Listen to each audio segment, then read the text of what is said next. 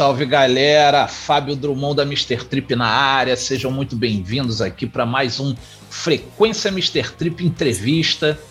Nessa semana a gente está trazendo aqui uma das pessoas que eu conheci nesse meio underground, fazendo aqui, tive o, o prazer de trabalhar duas vezes com o meu convidado de hoje.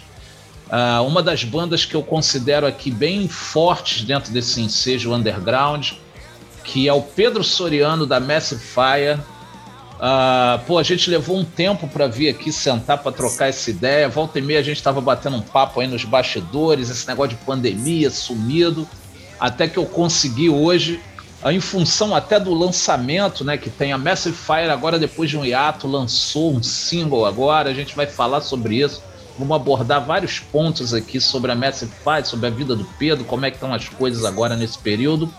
E lembrando para a galera que esse programa ele é um oferecimento dos meus amigos lá da Rock Barbearia, que fica lá para a galera do Meyer, do Lins, lá que acompanha meu programa lá na Batera Rádio Rock, que pega no dial. Ele tá ali em Maria da Graça, Barbearia Show, rapaziada, atende a gente super bem lá, fica na rua Conde de Azambuja 871, do lado daquele, do, do grande shopping que tem ali, que o Pedrão não deve conhecer, que o Pedrão Pedrão toma o um chopinho ali na Zona Sul, né, Pedrão? Pedrão toma o um chopinho ali na Zona Sul. Fala, galera.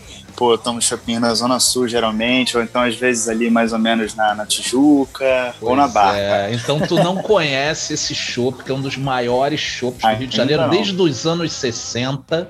É o Bar da Amendoeira. Então os caras têm a barbearia do lado do bar ali, entendeu? Fica ali em Maria da Graça.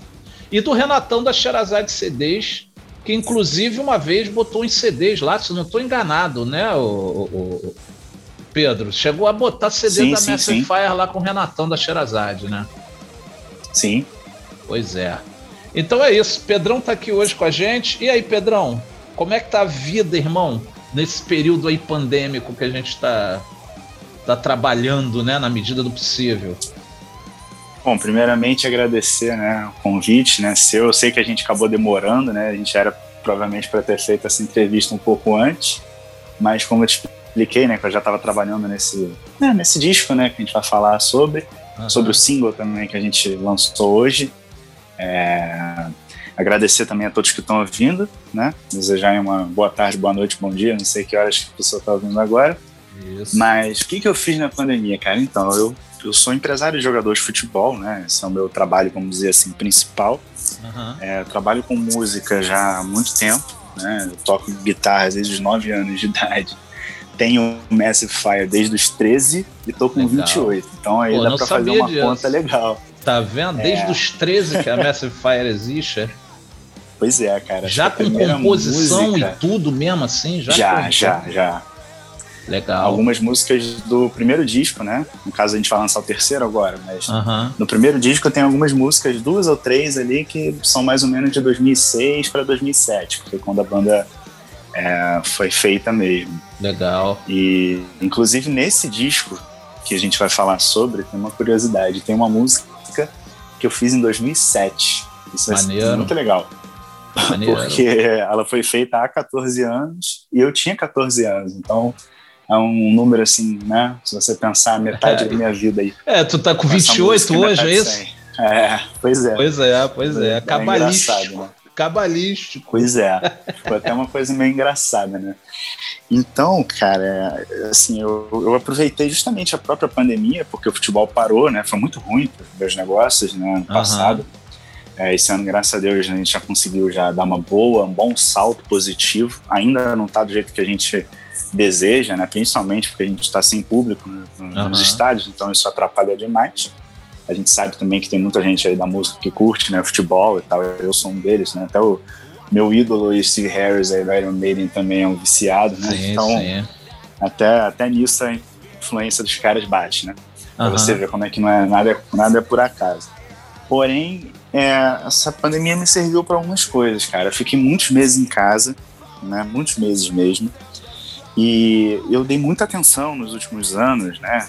É, de 2017, 18 para cá, desde que eu comecei a minha empresa, chama Neo Level, inclusive, uhum. só para você saber. Ah, Legal. Comentar não, sobre... maneiro, não tô sabendo de nada. Tá falando aí, a gente nunca é. falou sobre isso, só fala sobre rock and roll. Esse é o papo. Pois é, é engraçado, né? É. Aí eu tive que realmente assim dar um foco nisso, entendeu? Um pouco mais assim direcionado a isso. E eu tive que realmente dar uma pausa um pouco assim no Massive Fire, né? Até porque é, assim, o compositor principal da banda sempre fui eu, né? Eu sempre tive excelentes aliados aí, posso até citar o Alexandre Zago, o Boricelli, hoje se chama Boricelli, que é um excelente produtor e artista aí no meio do rap, do funk. Hoje em dia ele já mudou um pouco de estilo, né? Mas é um, uhum. É um, assim, um cara da música que, pô, eu recomendo ele para todo mundo. Independente do que o cara queira fazer, eu recomendo ele para todo Legal. mundo. Legal. E, pô, obviamente, Tomás e o, o, Luiz também. Então, assim, eu sempre tive muita gente é, forte uhum. é, me dando apoio né? Para eu conseguir trabalhar sempre ao máximo com, com boa, bom suporte, vamos dizer assim. Legal. Só que nessa né? pandemia e com esse, todo esse toda essa dedicação que eu tive que, que dar ao futebol, eu acabei perdendo um pouco, né? Assim, contato com o pessoal da banda e toda essa questão também de ter que ter, deixar um pouco a banda um pouco travada. Como eu sempre uhum. fui meio que assim, sempre fui dono da banda de qualquer forma, né? Isso é um fato, o nome da banda é meu, também fiz a banda lá em 2006 com o Alexandre Zago. Também uhum. todo mundo é, continua sendo amigão meu, graças a Deus. Legal. Essa, esse privilégio de ter contato ainda com todo mundo, bastante até. É, infelizmente não tanto pessoalmente, né? Mas por causa de pandemia e até porque alguns já se mudaram daqui e tudo mais. Porém, é, eu acabei assim, perdendo um pouco, né, da, da, do feeling, né, do tempo, né, da banda. Acho que talvez eu tivesse que é, ter me desdobrado um pouquinho mais, né, talvez lá atrás, acredito que tivesse feito um pouquinho mais de esforço. Eu estava me esforçando muito no futebol. Realmente minha Sim. energia estava muito gasta, assim. Tive alguns problemas também, que não vem ao caso, mas eu acabei tendo muito tempo na pandemia para compor, para pegar a guitarra, para poder escrever, Coisas que uhum. eu não fazia já há um tempo, entendeu? Claro que assim, quando. Acho que deve ter alguém aí, compositor aí, que deve estar escutando agora e provavelmente vai se identificar. É, você tem dois jeitos de, de criar uma música. Ou você senta e espreme seu cérebro, todo o seu feeling que você tem, ou a música vem até você, cara. Às vezes você tá, sei lá, jogando videogame, você tá no meio de uma reunião, você tá no meio de. tá andando na rua e de repente vem uma música na sua cabeça e ela vem, já vem, assim, acabou. Legal.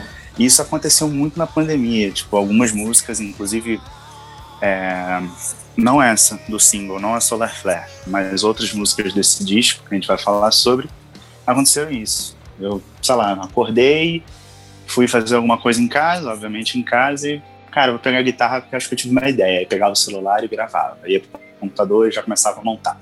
Então, consegui em um espaço muito curto, eu montei um disco inteiro, na verdade, entendeu? Sem uhum. tema, sem letra, sem basicamente nada. Só um disco, praticamente. Legal. E eu não tinha pensado assim, o que, que eu vou fazer com isso, entendeu? É, já tinha pensado assim, quem que eu vou poder chamar para gravar, porque eu percebi que eu estava gravando um álbum, né? Cheguei a conversar com algumas pessoas também, acabou que não, não andei muito para frente. E eu resolvi conversar com o Celo, que é o meu homem de confiança, né? Celo Oliveira, que é, uhum. para mim, bambambam bam, bam de produção aí no Rio de Janeiro. É até Grande Celo, é parceiro aqui da Mr. Trip no ano passado. Pô, que naquela, legal. Naquela onda que vocês também, que o Pedrão, só pra galera lembrar aqui, a gente fez um programa ano passado que foi o Vaza 2020, que ninguém aguentava mais. E aí a gente, para se despedir do ano, meu irmão, deu brinde pra caramba e o Pedrão chegou junto com com um CD da Massive Fire, que é o Atomic Fusion, o segundo CD deles, e uma camisa, e a gente sorteou isso aqui. E o Celo também chegou junto lá, cedeu um, um DVD do, do, do Flish, né? Lá no Rio Prog Festival Legal. e tal, dele lá. E, pô, ele produziu Motorgando, um chip, vocês. Ele tem uma Sim. leva aí muito grande nas costas, além desse projeto dele, que é o Flish, que é um projeto que eu acho fantástico. É ele e a Sônia, assim, fazendo várias releituras do rock progressivo e várias coisas assim. Muito legal. Quem ainda não viu, eu vou entrevistar eles aqui um dia, entendeu? É que minha tecnologia Pô, não merece. permite entrevistar os dois ainda, entendeu? Tem que ser uma coisa ou um ou outro, ou os dois via WhatsApp. Eu tô vendo como é que eu vou fazer isso. Mas segue aí, ah, chamou o dar, no final da No final da entrevista eu vou te dar um eu sei como eu vou resolver isso pra você. Me lembra ah, isso. Maravilha. acabar que eu, que eu já, já, já sei como é que eu vou resolver pra você. Maravilha. Pode deixar. Mas aí eu falei com o Celo, e o Celo falou, cara, você tá tudo dando problema. Pô, você já tem um disco na mão, você só não tem com quem fazer, e, e você vai produzir esse disco comigo, pelo que você tá, né, conversando, vamos fazer junto, cara. Uhum. Aí eu virei e falei, cara, quer saber, cara? Eu já tenho o disco pronto, as músicas são minhas, eu sei tocar as músicas, eu só não fiz as letras. Eu já tava começando a fazer as letras nesse período já. Uhum. Mas assim, pô, cara, só faltam as letras, então, tipo assim, pô, eu tô dependendo de outras pessoas, cara. Pô, eu não tô com saco mais de esperar, entendeu? Eu já tô em casa, assim, saco cheio, pandemia, pô, ainda uhum. vou ter uhum. que esperar, pô, chega, entendeu? Quer saber? Falei, Celão, vambora, vamos fazer isso daí? Ele falou, bora. Então a gente pegou e demos uma um pouco mais enrolada ainda, porque eu precisava resolver algumas outras, algumas outras coisas ainda no ano passado. A gente falou, caramba, foi o seguinte, espera o ano virar, quando virar o ano a gente pega para fazer. Eu falei, beleza. Aí teve a questão do Covid também, que eu peguei e tal, aí acabou atrás. Virou o ano, é. a gente começou a fazer, cara. A gente pegou, terminei as letras todas. Faltou uma letra, tá? Isso é até um detalhe curioso. Faltou uma letra, eu vou chegar sobre isso aí. É. Aí a gente chegou a, a fazer, assim, eu mandei toda, toda a pré-produção para ele, que eu, eu, consegui pegar, tipo, mais ou menos alguns samples de bateria, né? Uhum. E gravei praticamente o CD inteiro em casa, já de uma uhum. forma até apresentável, de certa forma, com voz já, algumas coisas com blá blá blá, e algumas outras coisas com letra já. Mandei para ele já e falou, cara, isso aqui tá muito bom, eu acho que a gente já pode partir daí. Então praticamente a gente não mexeu em nada, cara. Isso foi uma coisa muito é, diferente, porque eu compus as músicas sozinho, praticamente, né? Talvez tenha alguma música ou outra ali que alguém tenha ajudado a fazer alguma coisa em algum momento aí, que, enfim, agora realmente não vou lembrar, tem que parar para ouvir e falar, ah, essa parte aqui talvez alguém tenha me ajudado. Mas vamos lá, 90% pelo menos eu garanto que foi feita assim por mim, e principalmente na pandemia, né? A maior parte. Uhum. Então foi um, foi um, um é, foi um progresso assim muito estranho, cara. Como é que eu posso te explicar isso? Eu sempre gravei tendo alguém para me guiar, tipo um produtor, sempre tive um engenheiro de som. Uhum. E quando a gente chegou para gravar, eu e o Celo, o Celo falou: Cara, pandemia, é, pô, eu não tô recebendo ninguém, a gente vai ter que fazer virtual, você se importa? Eu falei: Cara, não, até porque isso também vai cair o custo, né? Imagino eu. Ele falou: Não, vai cair e tal. Eu falei: Ah, beleza, quer saber? Eu tenho um, um equipamento é, assim, considerável em casa. E ele faz a magia dele para completar o resto. Uhum. A gente estudou alguns timbres, estudou muita coisa ali para poder fazer e a gente chegou a um consenso. Pô, esse é o som que a gente tem que fazer. Vamos fazer dessa forma. As músicas já estavam prontas. Então foi um processo assim muito engraçado, porque além de eu ter feito as músicas, é, eu fui meu próprio produtor assim em termos de, de gravar, né? Uhum. Na hora de, de, de, de, de gravar e, e, de fazer toda questão de, de, apertar botão e tal, né? Toda a parte de engenharia de som. Então foi muito doido. Sendo que sabe? isso foi a primeira foi... vez, né? Foi a primeira vez que tu fez esse tipo de botar a mão na massa mesmo e, e é, desde o início do processo sozinho. até entregar é. pronto, né? É, aí, tipo assim, eu gravava tudo, uhum. tudo, salvava, e o Celo recebia no computador dele em tempo real, né? baixava lá em tempo real, minutos depois, uhum. e dava uma olhada e falava: olha, perfeito, porém isso aqui você podia mexer nisso aqui e tal. Aí ele entrava na parte de produção mesmo. Aí ele foi, foi a primeira vez que ele entrou assim, agora ele é produtor. Uhum. Aí foi dando aquele, aquela lapidada de, ó, isso aqui não ficou legal, se você puder resolver e tal. Mas, uhum. uma desta parte, foram poucas coisas. Né? E, e aí depois ele se encarregou, né, de fazer toda a questão da bateria e dos baixos. Legal. E, e a gente ia fazendo assim, ele me mandava uma track de bateria, eu pegava e fazia guitarra. Aí ele mandava outra track de bateria, eu pegava e fazia guitarra. A track de bateria assim. ela foi programada em MIDI pelo, pelo Celo. O Celo ouviu pelo o som e ele programou ali de acordo com, com o que ele estava achando que ia ser. Eu então, fiz uma, Ele tocou um virtualmente esqueleto. a batera, né? Ele tocou. Então, isso que eu vou te explicar. É. Eu fiz assim, Guitar Pro, uma uhum. levada que eu pegava. Ah, essa música aqui eu acho que parece com uma música tal a levada. Aí eu buscava como é que era a partitura da música tal e colocava ali como referência. Uhum. Ele pegou já ali aquele esqueleto E daquele esqueleto ele botou literalmente a, a mão dele mesmo, é como se ele realmente tivesse tocado de fato, né? Ou uhum. fosse um baterista ali de alto nível, né? Tô que é o que na verdade eu sempre Massive Fire sempre teve, né? Baterista sim, de alto sim. nível. Isso é uma coisa que eu sempre tive essa sorte.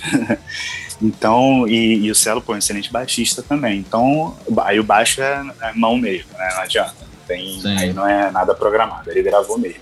Então a gente fez dessa forma. Eu mandei para ele todas as guitarras da pré-produção. É, ele falou assim: eu queria botar meio tom abaixo. Você se importa? Eu falei: não. Acho que vai ficar diferente, né? Pelo menos não vai, vai soar Massive Fire, só que com outro tipo, né? Um pouco diferente, outro disco. Eu falei: beleza, vou encarar esse desafio aí. Então a gente fez assim uma afinação meio tom abaixo do que seria a afinação média, vai, dos outros, dos outros dois discos. E uhum. foi até um pouco complicado para eu cantar, cara. Eu achava que eu não, não tinha muitas coisas de tom, sei lá. Mas realmente uhum. cantar abaixo foi mais difícil do que cantar acima. Eu achei muito estranho. Eu achava que isso era coisa de maluco. E pela uhum. primeira vez eu entendi que realmente não é. Quando você está condicionado a, um, a uma região, às vezes você desce um pouquinho dá uma travada, vamos dizer assim. Entendi. Então é o que você falou mesmo. Ele tocou virtualmente.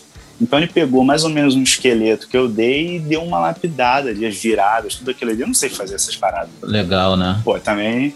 Aí também não dá pra. Não, é, cara, o Celo né? é um cara. O Celo é um cara que ele já tá, né, cara, assim, além dele ser isso aí que você tá falando, né? Só quem não acompanha não, não tá muito ligado, mas, pô, cara, tu olha o que ele faz no Flish, né? Por exemplo.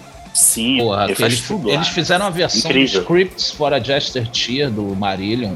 Ele e a Gabi, assim. Uhum brincadeira, entendeu? O negócio é ele tocando a guitarra e o baixo, e assim. É um cara que Não, é entende é de música, né, cara? Pra ser produtor, exato, eu acho musical, exato. é um cara que precisa entender realmente daquilo ali, aquele uhum. som remeter de uma forma que vai além do feeling, brother. É, é, é sim, além do sim. Além da parte técnica também, sim. né? De Pro Tools e programas, sim, plugins e mixagem. Tem que entender Por exemplo, o sentimento todo. Não sei se uma tá fusão de coisas. É, não sei hum. se você tá ligado no Liceu Franco. Sabe quem é o Liceu? O Liceu, ele produz. Então, ele produz, ele tá produzindo várias pessoas, mas ele trabalha, já produziu muita coisa dentro do Stoner Rock com a galera da Brachas e tal. Ele é um cara que grava, irmão, 100% analógico entendeu? Caraca, ele capta, ele capta no, no, no rolo. A gravação é feita ali na hora, em zona, ao vivo, ensaiado, e ele capta ali. E, meu irmão, depois ele vai para dentro do trabalho que ele faz. Mas a captação dele já é no microfone, na hora que sai, com o microfone Caramba. ele usa, o coros ali. Fiz um programa bem maneiro com ele aqui, é uma entrevista, depois eu te indico para você dar uma sacada. É diferente, por exemplo, da onda do Celo entendeu? Que é uma uhum. outra proposta que o Celo está realmente envolvido com o que está rolando agora nesse momento. E, e, até por uma questão mesmo disso, né? O estúdio dele é dentro da casa dele. A, a, a, o Sim. trabalho que está sendo feito agora é, é, essa onda virtual mesmo, entendeu? Porque as pessoas não estão podendo se juntar. Então, meu irmão, é cada um na sua praia fazendo a coisa da melhor forma e no final a gente entende que todo mundo tá ligado é na música. Isso é que é importante. Exatamente. É, o, o produto final é o que importa, né? Como que você vai chegar lá, aí beleza, entendeu? Eu acho que a gente tem muito preconceito, né? Também não vou dizer que eu nunca tive é, ah, pô, nunca vou usar um, um, um, efeito tal, hoje em dia eu posso até ter usado ou até uso. Ah, a gente vai mudando, cara, a gente vai revendo. Usar isso aqui, é, eu acho que A gente assim, vai revendo, cara, a gente vai, é, vai eu adaptando. Acho que a gente tem que pensar, cara, você tem que pensar assim, cara, a música tá legal, tá bonita, tá uhum. tá gostosa de ouvir, te agrada, então vai embora, cara. Bota para tocar aí. Eu queria dar um toque aqui pra galera que de repente não tá ligada no trabalho da Massive Fire é, a Massive Fire lançou o primeiro álbum em 2012, não foi isso, Pedrão? Isso, self-titled. Isso aí você produziu lá na HR, né? Você tava me falando. Isso. HR, lá da Tijuca. É, como é que a gente fez, cara? Ela foi uma produção meio picotada, uhum. que a uhum. gente gravou, assim, a bateria toda no HR. Uhum. Algumas guitarras foram feitas na HR, ou solos, assim, foi meio picotado isso. Uhum. E o restante do álbum, praticamente, foi feito, principalmente com as vozes todas, foram feitos no estúdio do Boricelli. Foi a primeira uhum. produção que ele fez. que é o Charles, né? Na época ele, é, o nome dele é Charles, né? Mas né, hoje em dia o nome artístico dele é Boricelli. Porém, a gente foi, assim, os primeiros experimentos dele, né?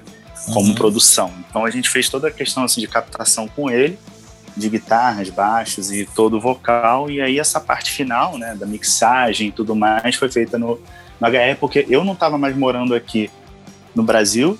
Na uhum. época eu estava morando na Itália e o Charles também estava nos Estados Unidos na época. Então foi muito louco, assim, a gente captou tudo e uhum. começou a produzir aqui, assim, mixar e saiu. Cada um foi fazer essas coisas nos outros países e o Luiz ficou aqui, né? O Luiz já era baixista e conseguiu fazer suporte. Ah, o Luiz gra... Então, o, o, Luiz gravou esse álbum. Era isso que eu ia. Depois sim, eu vou entrar sim, aí sim. quem é que gravou esse álbum aí contigo depois. Vamos. Sim, sempre foram três pessoas, ou agora duas, né? Eu e o Celo nesse aspecto. Uhum. Nesse último agora, né? Sempre foram três ou duas. Uhum.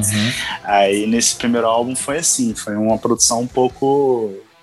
É, posso até depois, por, depois, assim, só por curiosidade, te falar, tipo, ah, essa guitarra foi gravada onde e tal. Se você uhum. for escutar, soa tudo igual. Uhum. Não dá para perceber, mas como eu sei, né, porque eu fui eu que toquei, sim, sim, eu lembro, sim. né, eu consigo identificar.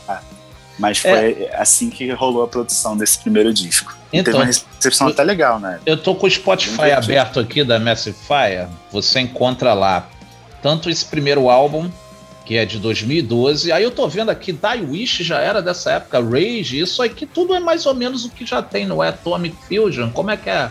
Como é que é essa onda ah, aqui? O que, então, que mudou mais posso, ou menos? Eu posso te explicar. Eu posso te explicar.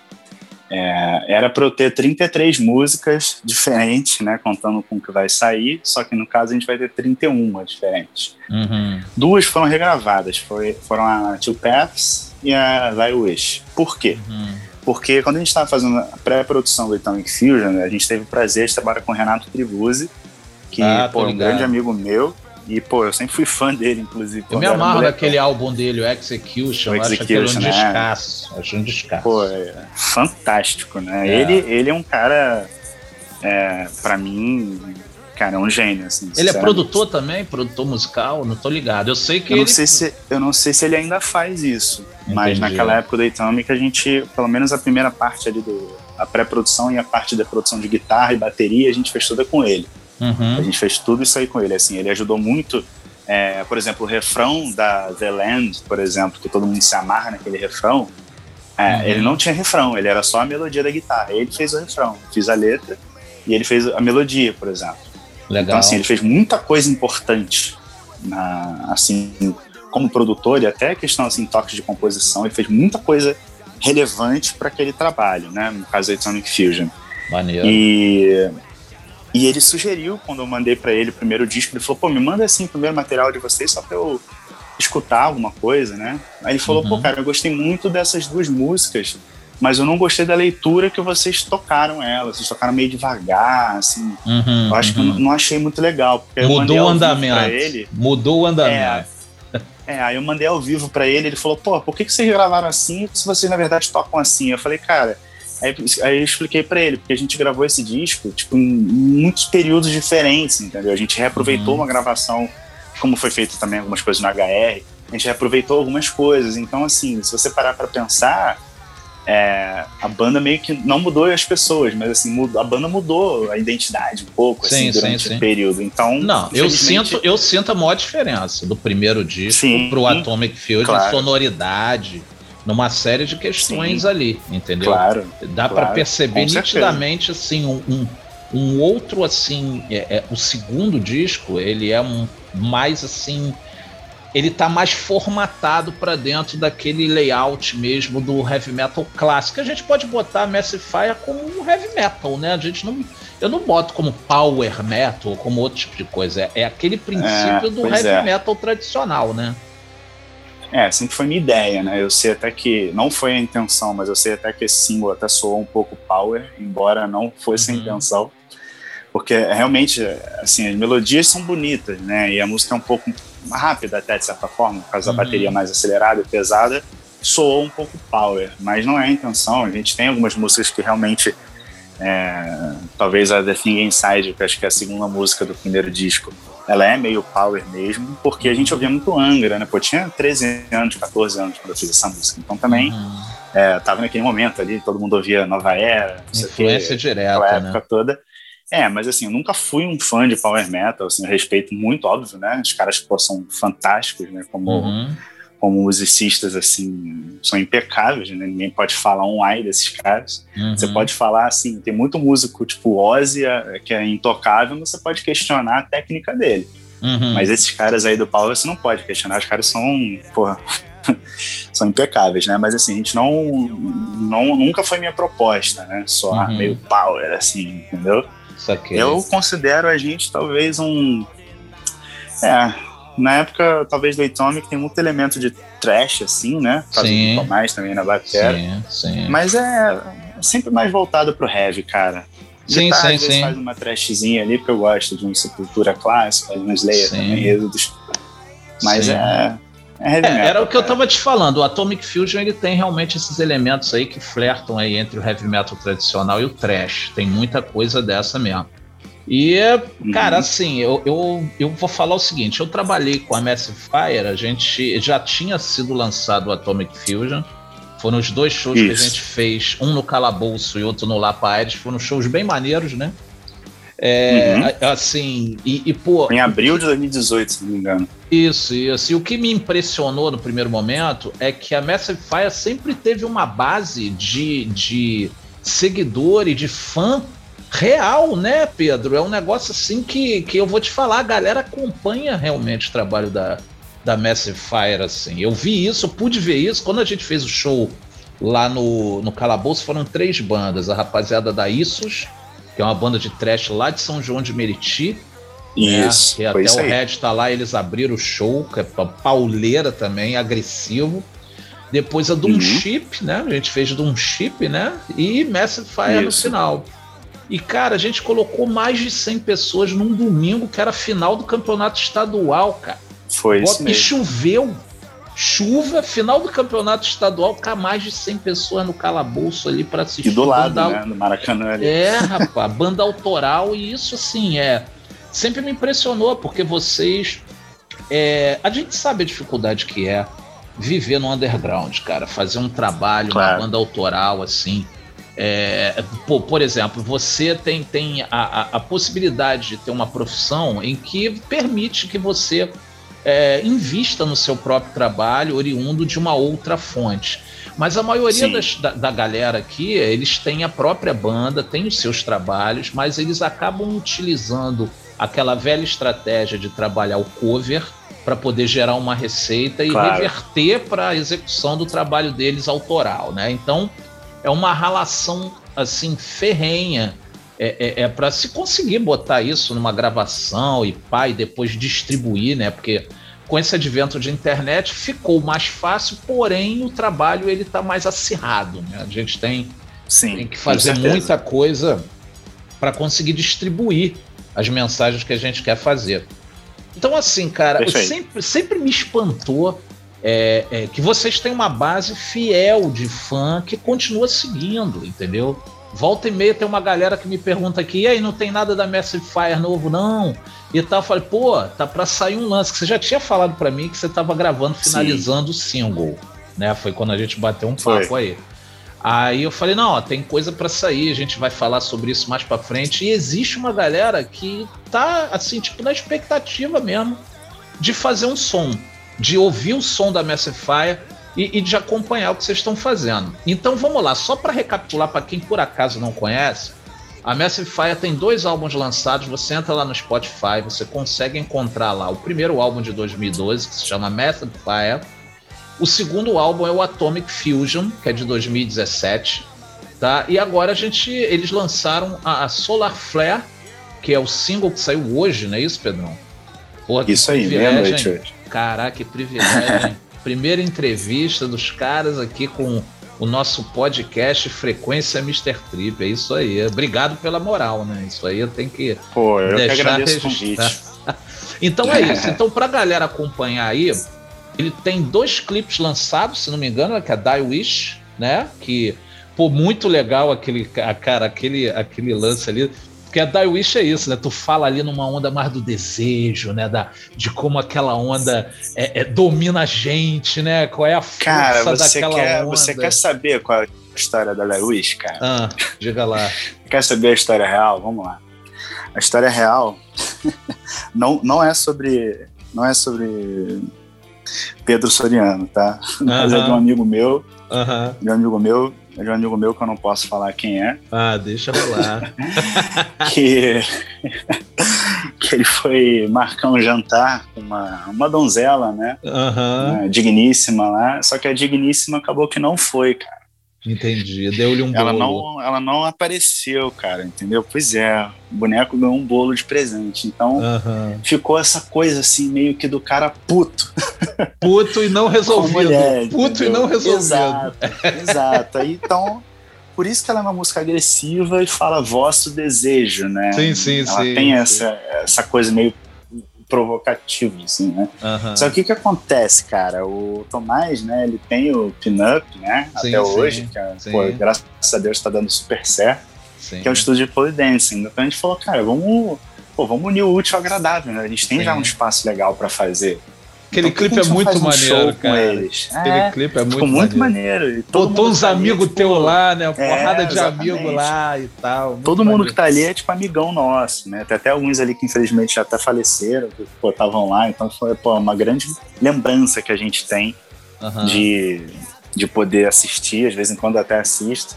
aham. E fala, pô, que legal, entendeu? Foi uma baita experiência. A gente acabou até fazendo um show. Na verdade, aquele clipe, eu vou te falar uma coisa até é, engraçada. A gente não. Como é que se grava um clipe geralmente, né? Você bota a música alta e você vai em cena o que você tá tocando, né? Você pode Aham. até tocar. A maioria dos artistas, até pop, assim, famosos, tem gente que cara, às vezes nem canta, né? O cara só dá aquela encenada. A Sim. gente no The Land foi um mi- mix, né? Porque a gente não tocou plugadão, né? Então Uhum. é, eu não sabia exatamente o que eu estava tocando, porque eu não estava ouvindo, né? Só a música. Só que a Die Wish, cara, a gente fez uma coisa diferente nela. A gente ouviu muito ela, a gente tocou junto da gravação várias vezes, e na hora a gente tocou ao vivo. Isso foi Ah, muito saquei. legal, Maneiro. entendeu? A gente não tocou, tipo, como se fosse é, dublando, né? Como se grava um clipe normal. A gente gravou ao vivo, porque a gente estava fazendo um show mesmo, entendeu? A gente Maneiro. gravou o clipe, o clipe em si, todo mundo fez suas partes ali separado, sem ninguém atrapalhando, entre aspas. Uhum. E depois a gente chamou a galera e fez alguns takes tocando de verdade. Depois a gente foi e fez um show completo, inclusive tocamos ela de novo. Só que na época o Tomás usava o metrônomo, então a gente Uhum. gravou no tempo da música. Por isso que a gente conseguiu tocar perfeitamente sincronizado. Então foi um clipe assim, gravado de uma certa forma assim diferente, né? Uhum. Porque se você parar pra, pra imaginar, é, a gente não dublou, a gente tocou de verdade. Então a gente sincronizou o, o álbum, o álbum. É, a gravação do álbum. Maneiro, a eu achei. O, o maneiro foi o seguinte, porque você vê que as meninas no clipe elas estão fazendo o que elas fazem normalmente, né, lá no polidense e tal, mas elas não se deixam levar pelo esporreira que tá rolando. Então fica duas Sim. situações acontecendo. É a galera lá, pá, pauleira comendo da música e as meninas fazendo a, a evolução delas no polidense da forma que, sabe, o lance assim mais tranquilão, uma parada mais sensual mesmo, com a porradaria comendo. Aquele clipe é do cacete, cara. Quem é que fez aquele clipe lá, direção? Como é que foi isso? Edição? Foi o Vinícius, cara. Mesmo que fez o The Land. Legal, cara. Legal, bem Ah, maneiro. ele, é ele fez, ele fez do, do Hateful Murder também. Uhum. Acho que fez o Masked Brains. Hoje em dia ele tá com um canal que acho que é o Meu Carro Lifestyle, se não me engano. Posso estar falando errado agora, mas se não me engano é esse canal. Uhum. E tá bombando aí, que ele fala sobre carros. Pô, tá. Caraca, já ganhou várias plaquinhas do YouTube aí, tá voando. Aí agora acho que ele não tá mais mexendo muito com produção de clipe, né? Entendi. Mas, pô, cara, assim, ele é fantástico. Ele faz a captação lá na hora e até aparece no clipe. Uma hora. Aham. E faz toda a edição, né? Te entrega em um mês ali, no máximo, já, pô, redondo. Você não precisa Legal. nem reclamar nada, É, praticamente. a- Já dá esse pronto. clipe, esse clipe, tanto ele quanto o da The Land, que são duas faixas da Atomic Fusion, são os dois clipes, só, só tem esses dois clipes, né, Pedro?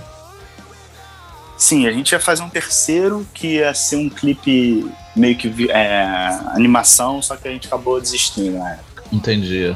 Então, to- os dois clipes eu vou colocar aqui é, no blog que a gente tem, tem o nosso blog, né, que para fazer a nossa divulgação, porque além dessa entrevista aqui, eu também faço uma resenha sobre os lançamentos e vai ser feito isso aqui. A gente vai estar tá vinculando essa entrevista no blog e eu vou colocar os dois clipes lá para galera que porventura não viu, não tá ligada, ainda não tá entendendo muito bem o que é o som, quem é a Massive Fire, a gente vai deixar lá disponível. E aí é o seguinte, depois disso aí finalizado, desses dois álbuns aí, que particularmente eu acho Atomic Fusion um grande disco, é, eu tenho um orgulho de ser carioca e poder ver uma galera fazendo um som numa qualidade técnica de gravação, que eu tô falando, porque o segundo disco é Celo Oliveira, não é isso? Isso, isso, então, já é o então. primeiro com Celo. Então, a gente já tem assim, uma qualidade técnica de entrega de produto num nível muito alto, além de ser uma grande banda em termos de tocar mesmo, de som, de que me agrada particularmente, porque eu sou, né, cara, eu assim 7-4. Então, meu primeiro contato com, com música foi muito novo, através do meu pai e tal. Jorge Benson, mais outras ondas, Frank Sinatra. E, meu irmão, ouvia de Roberto Carlos a Frank Sinatra, isso com 5 anos de idade, né? Ah, e aí, cara fera também, né? Então, sim, sem dúvida. Jorge Benson. Então, sempre teve essa pegada. E com 10 anos ele me deu um microsystem e me deu uma fitinha para eu não ficar sem nada no, no Natal do Power Slave, cara.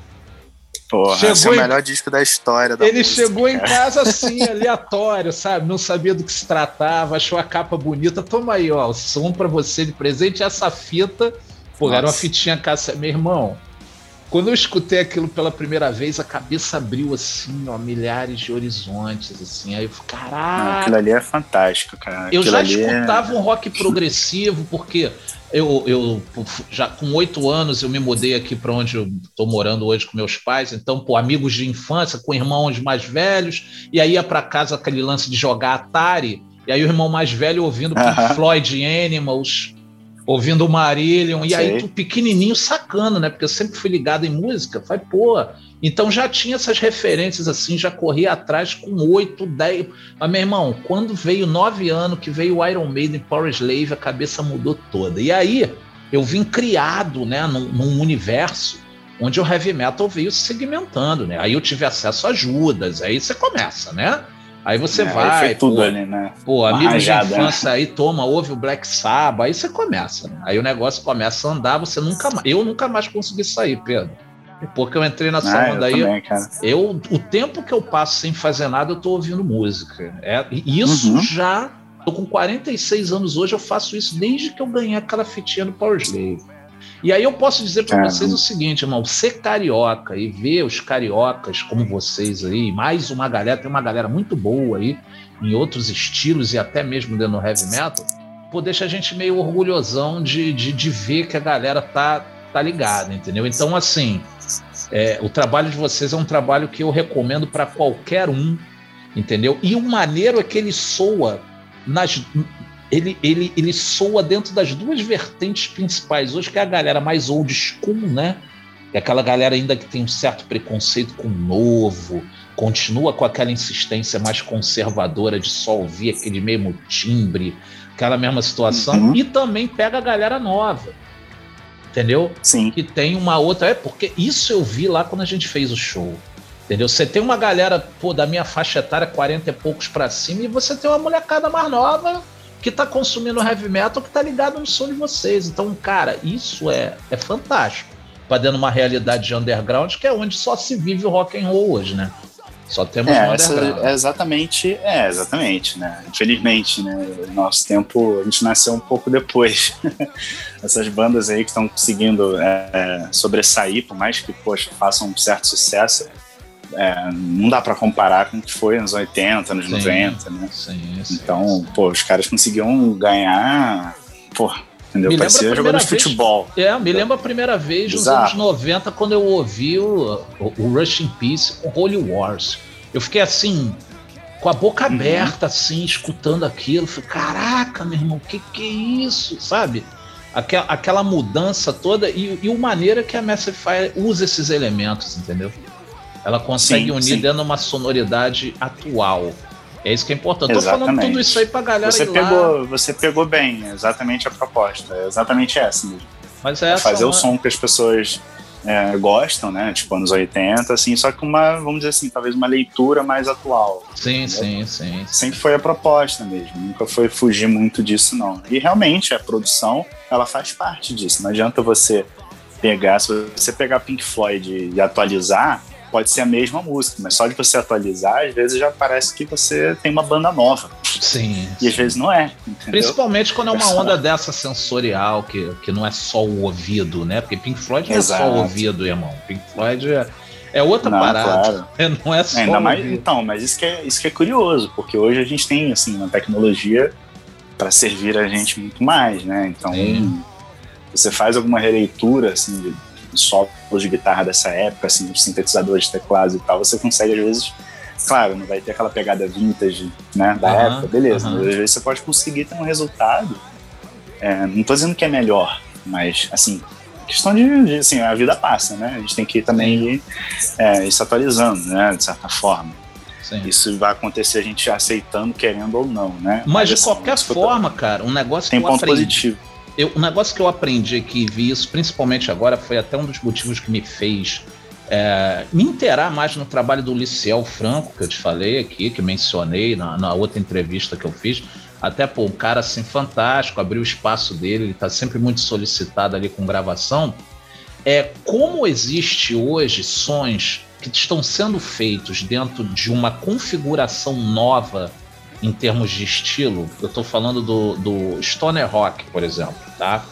É, e o Desert Rock, essa pegada, que é uma pegada que ela já existe, aí tem relatos que existe desde os anos 90 e tal, final dos anos 80, 90, mas ela veio meio marginalizada, porque o grunge saiu naquele período de MTV e tal, então foi o grande movimento de renovação do rock que teve o foco. Mas em paralelo, a gente veio com bandas desse segmento aí que eu tô te falando, Stoner Rock, Desert Rock, meio que correndo por fora. E hoje, o que resta dentro de um, vamos botar mid-streaming, que não seria nem o mainstream, mas vamos botar mid-stream, bandas com notoriedade mundial e tal, é o estilo do Stoner Rock.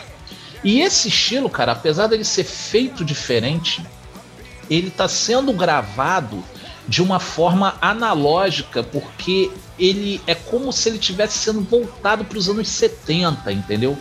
A gente pega tudo uhum. que a uhum. gente tem hoje em termos de tecnologia, forma de fazer música e traz para dentro do, do dessa roupagem dos anos 70. Eu vou te mandar uma banda depois aqui no papo, que eu até depois vou fazer uma entrevista, eu lancei uma matéria no blog deles, que é a galera da Muladara que é aqui do Rio de Janeiro também, é um triozão. E os caras lançaram um EP agora com quatro músicas que, é, meu irmão, para mim aquele é o rock and roll do futuro, sendo feito de uma nova forma, porém gravado e a sonoridade dele com os aspectos dos anos 70. Então essa fusão também é um, é um lance, cara, que é, ele é muito maior do que só música, entendeu? E é esse caminho que o rock, que o rock and roll, que os estilos estão indo para lá agora. Mas voltando ao nosso papo aqui, depois eu te mando esse link, te boto você nessa claro. fita para tu entender a, a, porra, a, como é que o rock está se modificando, o rock and roll. É, dentro desse período que você ficou aí, que você já passou no início aqui do nosso papo, uh, você acabou fazendo várias músicas e aí isso gerou o novo álbum que já tá para sair, tu já tem data para isso? Já tá para ser lançado? Quais são os planos aí do novo álbum? Então, é, o álbum já tem um nome para ele, vai chamar de Anunnaki, como Anunnaki. se fosse assim a pronúncia, né? E eu não tenho ainda uma data certinho, mas eu queria lançá-lo no mês que vem, cara. Mas você já é... finalizou? Ele já tá pronto? Então, ele tá mais ou menos na metade da, da, mixagem ainda. Mixagem, master, né? Toda essa questão daí. Aí da tá na mão então, do Celo agora, né? O Celo tá na mão tá do Celo. Ah, não, eu já finalizei já. Eu ah, já tô, entendi. Eu já tô livre já, já. Uhum. eu já tô livre. Eu acabei atrasando um pouquinho porque faltou uma letra, cara. Eu não conseguia. E é uma música que eu fiz em 2010. Uhum. É, para homenagear o Dio, né? Ron James Dio, que, pô, sou fã pra caramba dele. É, né? Tive o privilégio de quem não é, né? uma vez. Difícil que é. não é. Eu assisti Porra. duas vezes. Eu fui no Canecão Sério? em 1992, turnê do The Humanizer. Caraca, que eu foda. Aí Black Sabbath, né? É, Black Sabbath, eu fui. Legal. Abriu com Mob Rules. Caralho. Meu irmão, aquilo, que cara, foda. que show, que show. Eu acho Mas... esse disco maravilhoso, inclusive. Não, sim, sim, um grande disco. Cara, o Dio, né, é muito difícil que o Dio tem. Ele tem algumas coisas ali naquela época do Glenn, né? Que pô, até o Ozzy lançou o Ultimate 5 com aquela roupagem meio glam, uhum. pô, não, nem foi tão sucesso assim. E pô, ele também teve lá uma roupagem, se não me engano, é Sacred Fire, Sacred Heart, o nome do disco. Tem, tem essa uhum. roupagem do Dio também ali. Mas, meu irmão, tirando essa, essa. Que eu não digo nem que os discos são fracos, ruins, não. Eles são diferentes em relação aos outros. Eu gosto mais de uma outra roupagem. Por exemplo, o disco que vem depois, que é o Look Up the Wolves, eu acho assim, pô, obra-prima também já é 1990, uhum. se não me engano. Então, Isso, é 89, 90, por aí. O Dio é foda, né, mano? Não, ele é o maior de todos, né, é cara? Foda. Assim, meu favorito, né, pode ser de ouvir, pode ser o Bruce, né, mas o melhor, uhum. né, mais imponente ali é o é o Ronnie, cara. É, eu gosto muito, eu gosto muito mais do Black Sabbath com o Dio, né? Eu sou. É, eu também. Não que eu que não, eu, caraca, sacrilégio que tá falando. Não, não é isso, não. É porque eu olho pro Black Sabbath com Ozzy de uma forma diferente que eu olho pro Black Sabbath uhum. com o Dio. Entendeu? Então é aquele lance, ah, não, não dá para dizer que é Black Sabbath. Meu irmão, Black Sabbath é onde tá o Tony Iommi. Ele Exatamente. e o Geezer Butler é onde tá os dois, irmão. Aqueles dois ali são Black Sabbath. Entendeu? De resto, Isso. eu sou, eu gosto mais da fase do. Eu acho The Mob Rules um dos discos mais fantásticos. Não, e o, e o Dio cantando as músicas do Ozzy também. Sim, sim. Cara. Sim, sim. é, não existe. É, eu, eu, não, eu não entro cara. na onda de, de falar assim, ah, é melhor do. Fulano é melhor que Ciclano. Eu não entro nisso. Já tive, eu já fui muito assim, quando era moleque e tal. eu não entro mais nessa avaliação do melhor ou pior. São propostas completamente diferentes. Sim, entendeu? são duas bandas diferentes. É, é, ondas. Pô, você ouve o Live Evil, né, cara? Live Evil, até o Live Evil, a sonoridade dele ao vivo, ele já é tipo, ó, aquilo tudo que a gente fazia para trás ali morreu, tá? O negócio é daqui para frente é assim agora. Eu gosto do Black Sabbath Tony Martin, cara. Eu gosto Sim, pô, eu acho é o Cross, como é que é? Cross Purpose. Headless Cross? cross ah, tem o Headless é. Cross e tem o Cross Purpose. É. Né? Pô, é eu, fantástico. Eu gosto fantástico. pra caraca do Cross Purpose. Tava ouvindo outro dia esse, esse disco, inclusive. O Acho que tem umas duas semanas até. O Tier, é, são, são descassos, né, cara? São bandas assim que. Aí você vai uhum. dizer que, pô, o cara não tem um espaço, o Tony Martin. Porra, eu acho fantástico. Porra, fala sério, né? Eu acho muito bom. é um tem monstro. Que, tem que ouvir de formas diferentes, né? Entende? A, a situação. É. Mas aí fala. É gente, cara, banda, senão né, a gente quase. começa aqui, abre a cervejinha, é, meu irmão, já desenhar. começa. aí tu, tu começou. Tu fez essa música que tá sem letra em homenagem ao Dio, é isso? É essa então, eu fiz essa música quando ele faleceu, cara, em 2010. Uhum. É uma música que eu até modifiquei ela agora para fazer para esse disco. Dei uma Legal. modificada, botei um riff ou outro a mais. Uhum. É, obviamente mudei o tom da música também. E qual é o nome é... dessa música? Vai se chamar Lorde. Ah, meu irmão, o cara né, tá foda, hein? Então, cara, então é homenagem, homenagem mesmo. mesmo. não, mas assim, a letra não tem nada a ver para ele, entendeu? Entendi. Então eu fiz meio que, na verdade, duas músicas para ele, cara, para dedicar para ele. Um solo de guitarra e essa. Uhum. Aí o solo de guitarra não tem letra, né? Enfim, mas isso aí não vem ao caso porque não tem nada a ver com esse disco. Mas eu vou te explicar mais ou menos como é que eu cheguei, cara, a esse ponto do disco, cara. Como é que eu uhum. cheguei lá? É, eu fiz a Solar Flare, é, foi a primeira música que meio que falei assim, eu vou partir daí. Foi o single, né? Foi a primeira coisa e que eu... você fez desse disco, foi a Solar Flare. Não, não, tipo assim, as músicas, eu já tinha, eu já tinha as músicas já. Ah, entendi. Eu já entendi. tinha, eu já, eu já sabia, tipo assim, a introdução desse CD, ela já tá pronta desde 2012. E eu já sabia que ia ser a introdução do terceiro disco, uhum. por exemplo. É, e só, na verdade, eu só tinha uma música, eu tinha duas músicas só para esse disco já prontas uhum. é, de, de, verdade, assim. O resto eu fiz de 2019 ou 2020, né? Pra cá, né? Vamos dizer assim. É, 2021 não compus nada, já estava pronto ano passado. Então o resto eu fiz de 2019 ou 2020. Então tinha duas músicas prontas. Se fosse três, se você quiser contar a introdução, que é um pouco longa até, inclusive. É mais longa do que a introdução do Atomic Fusion. Se uhum. não me uhum. engano, deve ter quase um minuto a mais até. Legal. ficou até um pouco longa demais. Vamos ver. Ainda não tá pronta ela, então ainda vou. É, cara, com, ainda com, vou dar uma olhada. com essa onda de Anunnaki, aquele papo que você me falou que tem a ver com, com essa. com aquela. com a história ali dos sumérios e tal, pô, meu irmão, é essas introduções é. são inevitáveis. Eu vou te explicar como é que eu cheguei lá. de metal, né?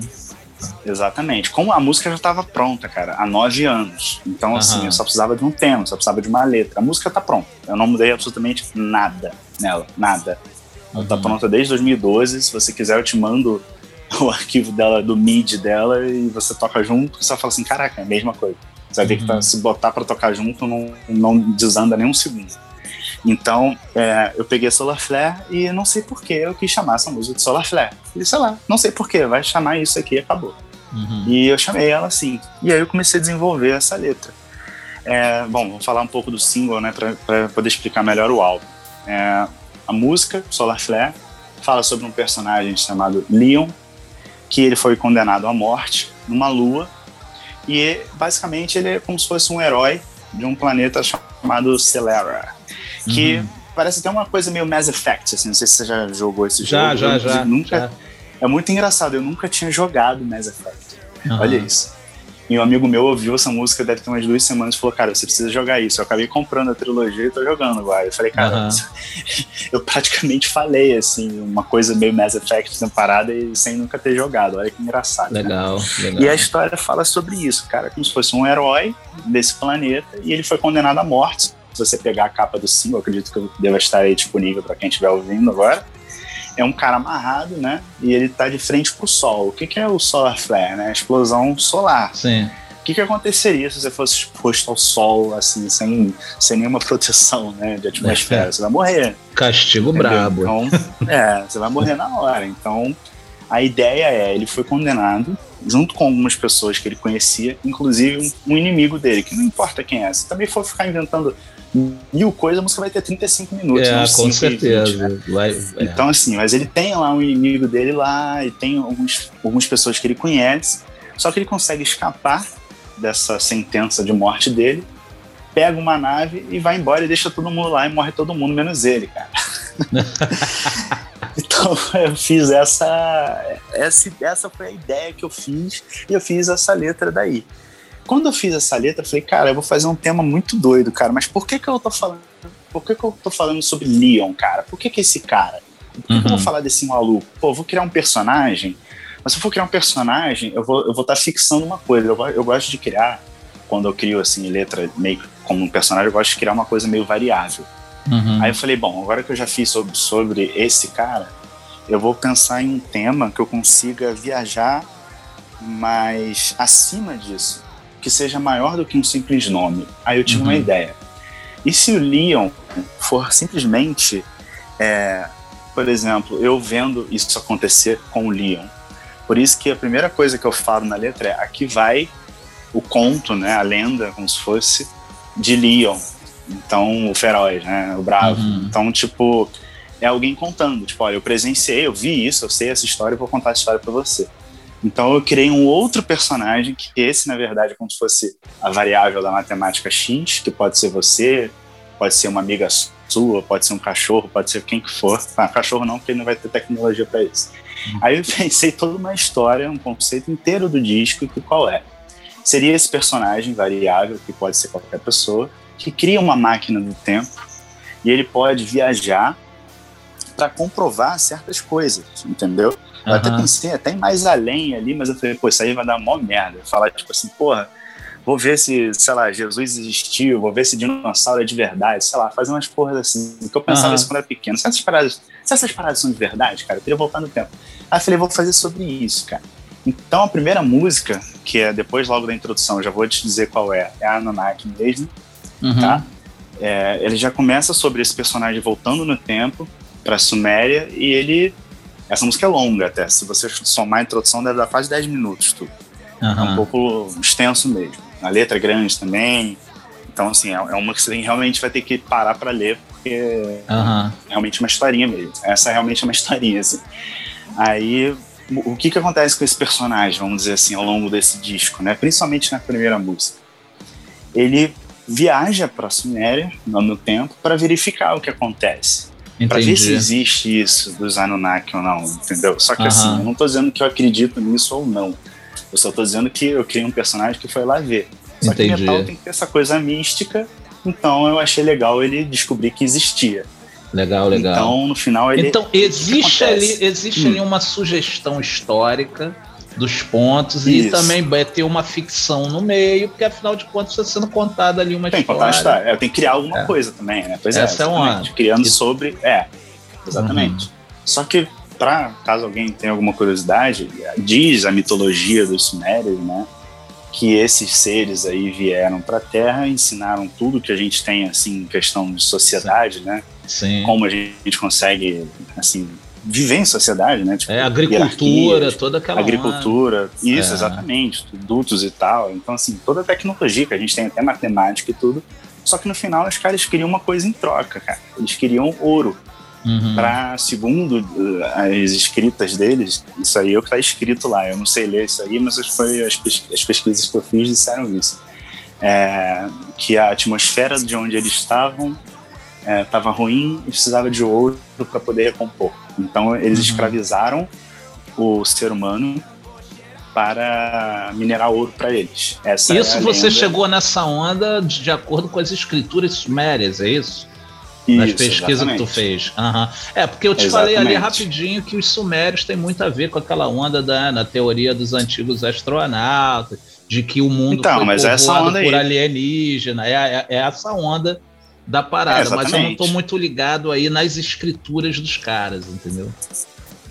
Exatamente. Então, eu parti exatamente dessa, dessa maluquice toda aí, entendeu? Uhum. Porque realmente, se você para pra ler, cara, de 6, 7 mil anos atrás, 5 anos atrás, alguém pensar nesse conceito todo de planeta, atmosfera, Sim. Assim, realmente é, eu acho intrigante, entendeu? Porque, sim, tipo, sim. tem é gente que você, no século XXI, se você for pra rua agora perguntar, o cara não sabe o que é atmosfera, entendeu? É sim. então, como é que alguém seis anos atrás vai saber? Então, eu acho é. minimamente intrigante. Não é à toa que tem então, o lance da, da, os teóricos dos antigos astronautas, exato. né? Que é aquela galera que defende esse tipo de teoria cara, aí embasada, falar, entendeu? Eu já fui a alguns lugares, assim, tipo no Peru e tal, tipo Machu Picchu. Uh -huh é, Sai, eu não sei falar o nome do lugar, tipo Sai Suaman, sei lá o nome do negócio, parece um xingamento. Que, cara, tem umas pedras ali que pesam, tipo, sei lá, 20 toneladas e tem uma em cima da outra. Eu vi isso, cara. Uhum. Eu não vi na televisão, na internet. Eu fui nesse lugar, toquei nessas pedras com a minha própria mão. Eu falei, cara, uhum. isso é muito bizarro. Como é que o cara cortou essa pedra e botou em cima do outro? Ah, cara, assim, Moais, é né? Ilha de cara. Páscoa, Moais, Páscoa, várias, é. várias, várias Pô, tem muita coisa aí. bizarra, assim, que realmente é explicar um pouco difícil. Não estou dizendo que necessariamente tudo, ah, meu Deus. É, Sim, tô ligado. Sei lá, o Cristiano Ronaldo ou o Messi fizeram um gol bonito, então eles são alienígenas. Não, não é Mas isso. Mas vale, vale a pena prestar atenção numa possível é. teoria, numa outra explicação, Mas é curioso, um outro cara. ponto de vista, né? É um outro é, ponto tipo de vista. Sim, é curioso porque, tipo, com a tecnologia que a gente tem hoje, tem algumas coisas que a gente não precisa construir, isso que me deixa intrigado. Assim, como é que os caras fizeram naquela época, então? Entendeu? Se, se, alguém fala assim, ah, foi com isso aqui, isso aqui, beleza. Então esquece. Eu sou é. muito cético, assim. Se alguém chegar para mim e falar, não, foi assim, beleza. Não tem problema nenhum. Uhum. Eu não sou aquele que, tipo assim, ah, eu não, eu não entendo o raio, então, sei lá, o raio é Deus, sei lá. Ah, entendi, não. entendi, entendi. Eu quero só entender, mas realmente eu acho intrigante. Então eu fiz essa, essa brincadeira. O cara, ele acaba sendo meio que escravizado pelos Anunnaki, só que uhum. ele consegue escapar, porque senão o CD acaba ali, né? Acaba na primeira música, né? O cara entendi. se ferrou. Entendi. E ele consegue ir pulando e ele vai conversando com algumas pessoas na segunda música sobre isso. Tipo, caraca, eu, eu realmente acho que eu viajei um pouco em mexer com o tempo, talvez eu tenha errado. Na terceira uhum. música, que seria essa música do Dio, né?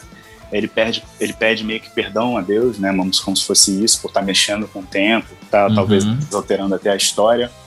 Aí uhum. depois tem uma, algumas outras músicas meio que da perspectiva desses alienígenas aí, que seriam os inimigos dele, que eles começam a sacar que tem um cara aí fazendo merda.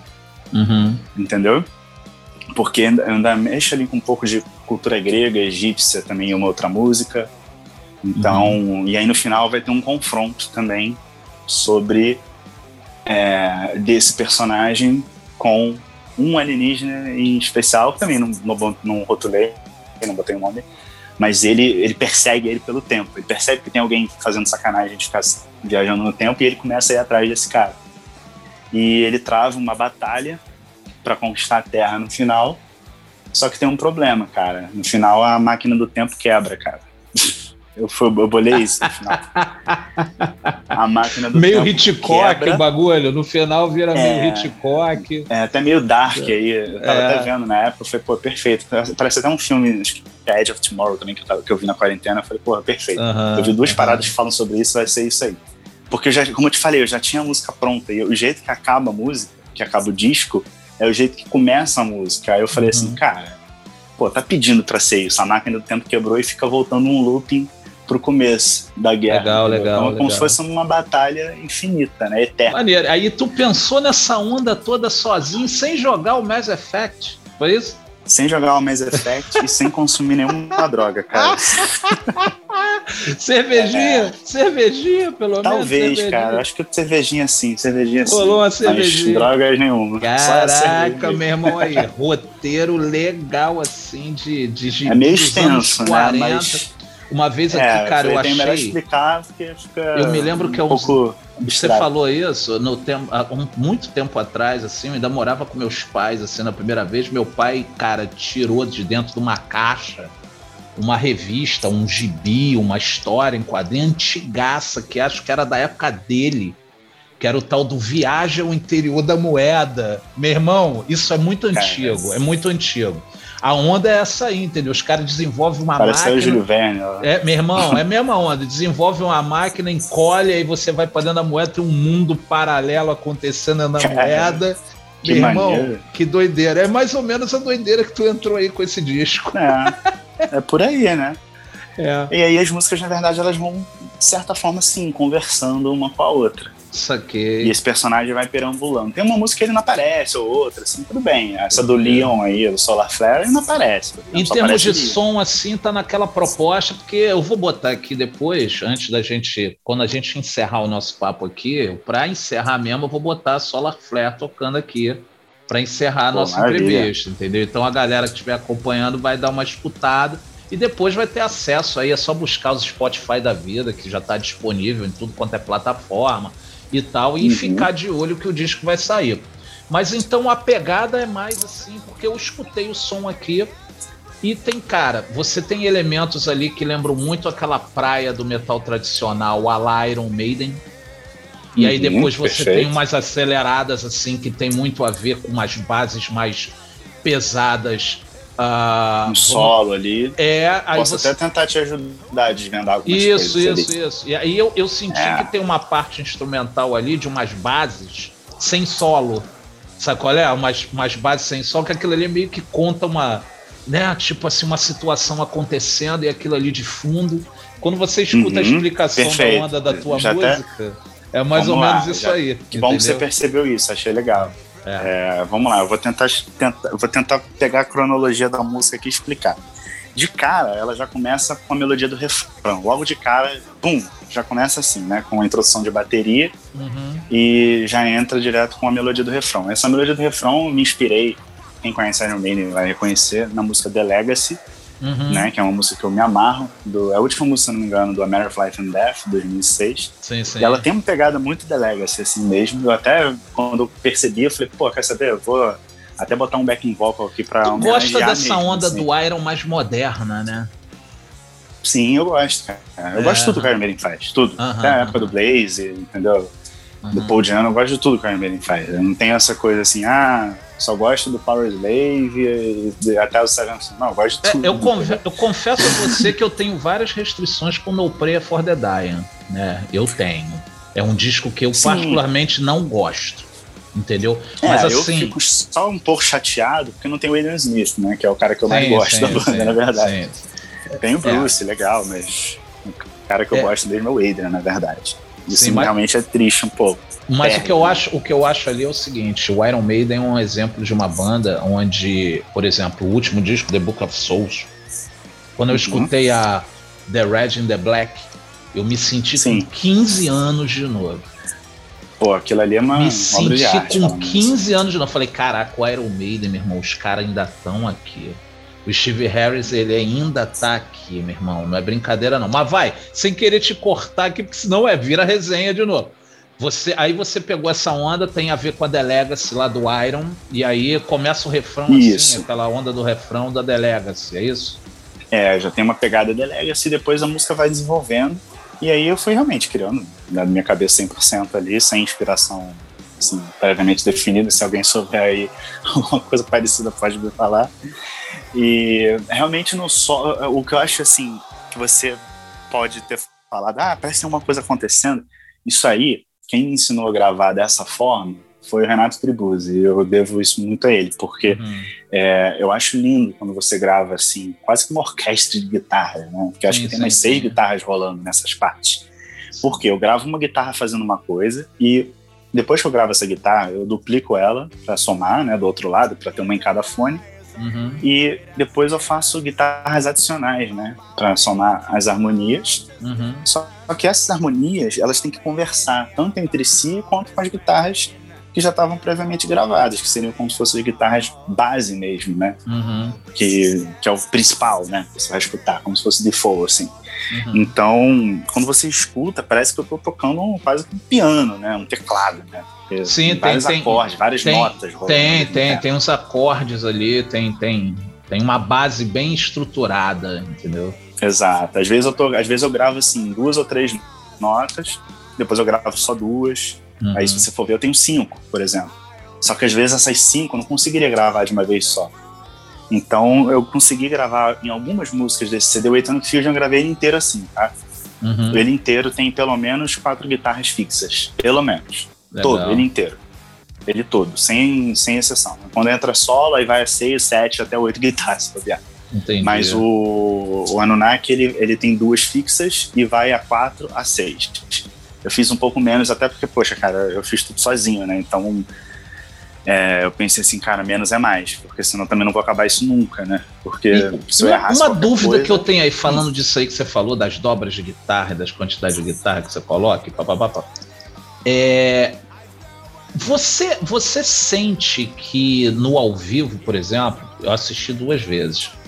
É, você sente que, que existe uma perda? Porque eu vou dizer para você assim: a perda que existe para quem está vendo, ela é totalmente compreensível. Entendeu? É um uhum. lance assim que quando tu vai pro, pro ao vivo, é, você sente isso quanto ouvinte. Você, quanto compositor, você acha que que, pô, eu já não curto tanto fazer esse som ao vivo porque eu perdi muito da, do que eu tenho já dele registrado. Você entra nessa então, onda? É, eu achei essa pergunta muito legal, porque foi uma pergunta que eu me fiz em 2012, quando eu gravei o primeiro disco.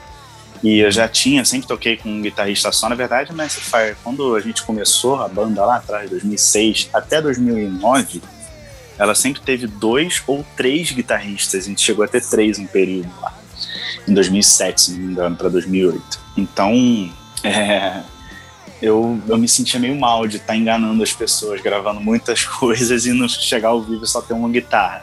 Entendi. Entendeu?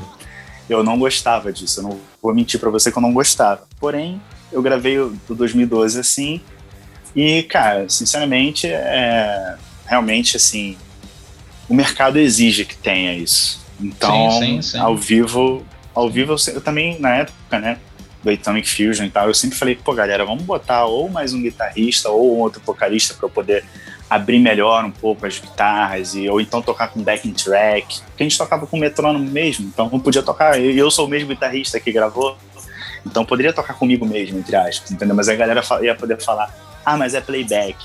Pô, mas não é playback se eu tô simulando um cara que não tá ali, né? Eu não tô, tipo, simulando o cara que tá ali.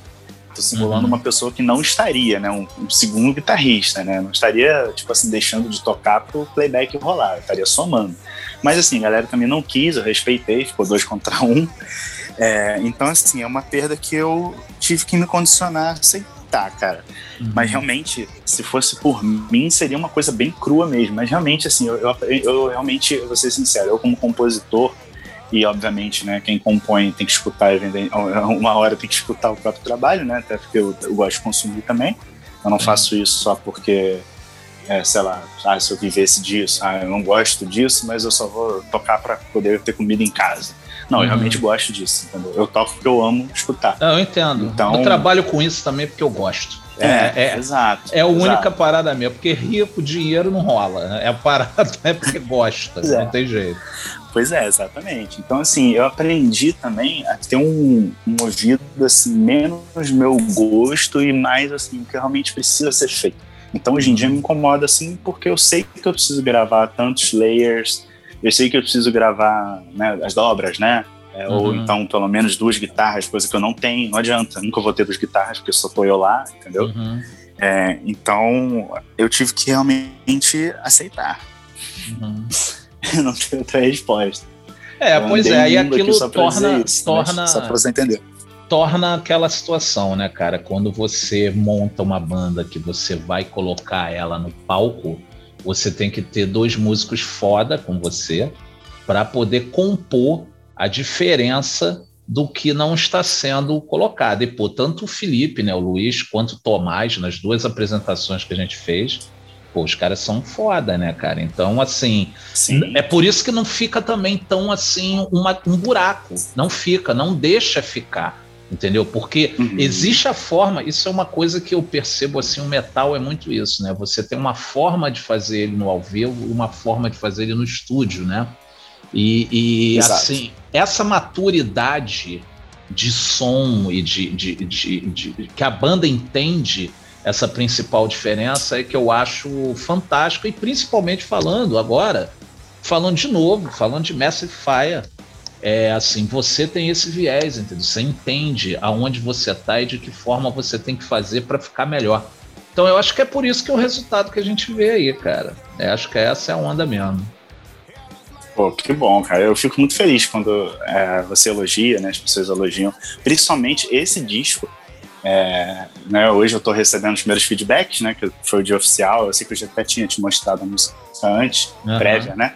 Mas uhum. hoje eu estou recebendo os primeiros feedbacks e, claro, muita gente falou alguma coisa assim, ah, uma crítica talvez negativa. Eu percebi eu que você mudou de... a forma de cantar. Tá bem? Para mim que já estou acostumado, eu vi assim, não, realmente hum. é aquela onda do meio tom, né?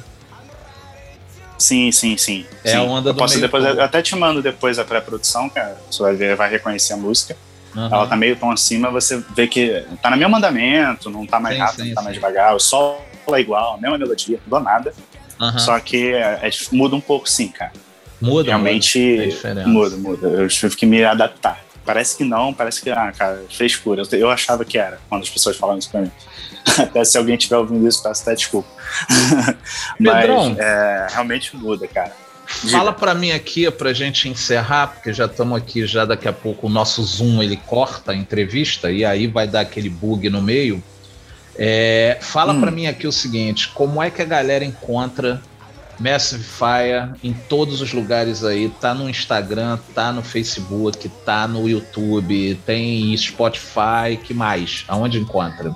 Então, a gente está a gente tá no Facebook, a gente está no Instagram, nós estamos também no Spotify, Deezer, no Amazon, sei Essas lá, paradas todos os todos que você quiser, YouTube Music também, o Apple Music. É isso. É, e eu descobri que a gente tá tendo TikTok, cara. Eu não sei nem o que, que é, é isso. É mesmo, é. Mentira, eu sei, eu sei o que, que é, mas eu nunca nem abri. Eu nem sabia que tinha vídeo de banda no TikTok, bro. Não, então, é mas parece que ele tem música, cara, parece. É entendeu? mesmo, é. Tá entrando nessa onda porque, também. É, porque ele me, ele me pediu permissão pra distribuir lá. Eu falei, tá bom, claro, é vambora.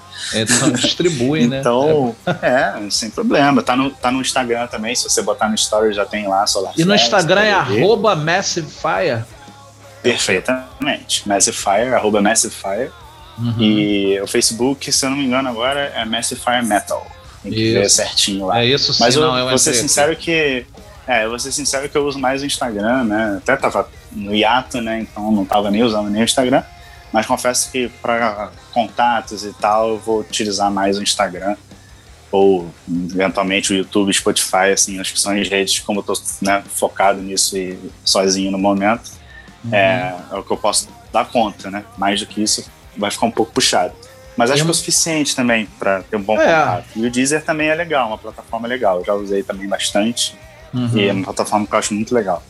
Irmão, a gente tem assim, números legais lá também. Quero desejar aqui todo sucesso. Espero que em breve a gente já esteja é, possibilitado de fazer os trabalhos que a gente já fez em outro momento. Eu espero que a gente possa é, produzir um evento de bandas autorais, que nesse período que eu acabei mudando um pouco o foco do meu trabalho, que foi quando eu vim para podcast, esse tipo de coisa, eu conheci muita gente bacana.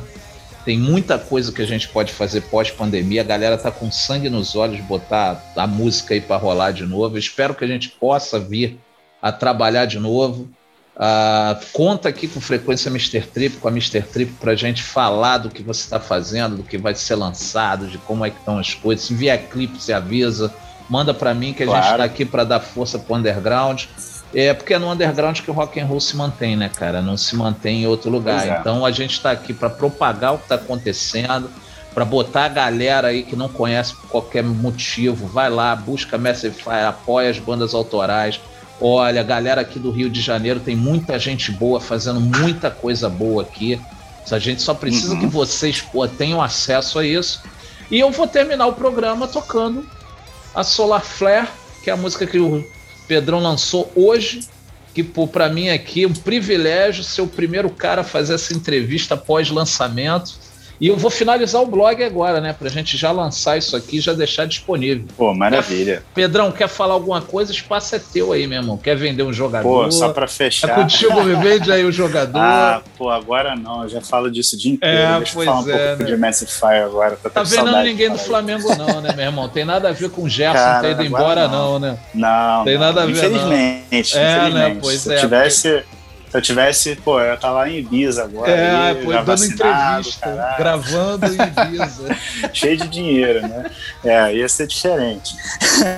Pedrão, obrigado. Mas, pô, Falão, te agradecer, cara. Eu que é, agradeço, agradecer irmão. A gente tá aqui por fortalecer. Convite. Pô, a gente também, né, desde a época do Atomic Fear, né, tem tido esse privilégio, esse prazer de estar tá, né, fazendo os trabalhos aí e tudo mais. Então, é, agradecer pelo convite, agradecer aí a quem aguentou escutar esse papo até agora. Acho que deve ter sido extenso. É, não, foi, mas foi então, bacana, foi um papo foi maneiro. legal. A gente falou sobre várias coisas. Cara. Tu sabe que quem me indicou, né, Massify para fazer foi o Joãozinho lá do do, da Dunchip, né? O João Dunchip, Duarte, sim, né? Duarte, claro. Foi ele, né? Primeiro acesso que eu tive de Massify foi através do Joãozinho. Pô, que, cara, que... parceiraço. Ele manda é. muito também. É, eles agora estão parados, né, cara? Deram uma parada lá também, a galera deu uma, uma parada né? lá. Mas é isso, meu irmão. Bom, galera, para vocês parte. que ficaram até aí, vou tocar o Solar Flare agora e depois a gente vai embora. Acompanha a gente aí no, no nosso programa aí todo sábado, 18 horas, pela Batera Rádio Rock. No, na semana que vem, não essa, porque o programa já está gravado. Com certeza vai rolar uma resenha lá no programa de rádio da Solar Flare e a gente vai se falando. Valeu, galera. Um abraço, abraço, Pedrão. Abraço, pessoal. Valeu, Fabão. Um abraço, cara.